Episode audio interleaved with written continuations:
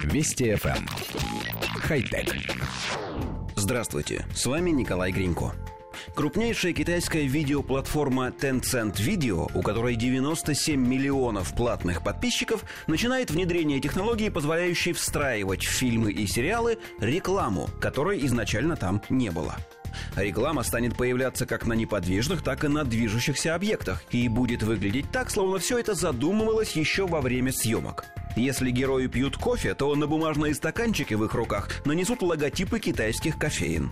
Если персонажи проходят мимо аптеки, ее витрину заменят вывеской местной аптечной сети. Надписи на футболках, рекламные щиты, витрины магазинов – все эти элементы можно будет заменить, разместив на них рекламу китайских компаний.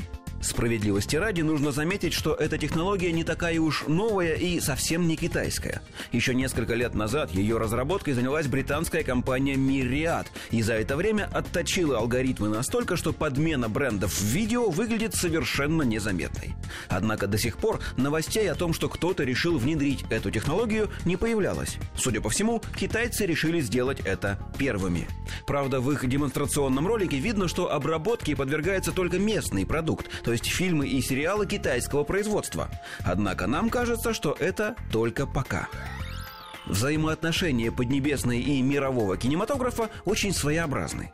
Китай с его огромным населением – это гигантский рынок, и Голливуд всеми силами старается, если не завоевать его, то хотя бы расширить зону влияния. При этом Китай допускает на экраны своих кинотеатров всего три десятка иностранных фильмов в год, причем половина из них должна быть в формате 3D. Содержание всех картин подвергается самой жесткой цензуре, а процент, который китайские прокатчики отдают киностудиям, почти почти в два раза меньше, чем платит весь остальной мир. Но даже эти драконовские правила не отпугивают Голливуд. Американские студии снимают 3D-блокбастеры, вводят в сценарий положительных китайских персонажей и вообще делают все возможное, чтобы проскочить сито восточной цензуры. Ибо деньги решают все. Именно эта зависимость массового кинематографа от китайского рынка сделает возможным, казалось бы, неосуществимое. Рано или поздно студии прогнутся, и местная реклама начнет появляться в кадре.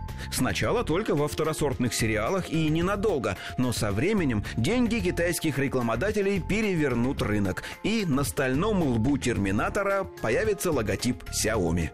А спустя еще немного времени технология завоюет всю планету, и мы будем видеть в мировых премьерах до более родную отечественную рекламу. Разумеется, вписанную в контекст аккуратно и с максимальным уважением к оригиналу.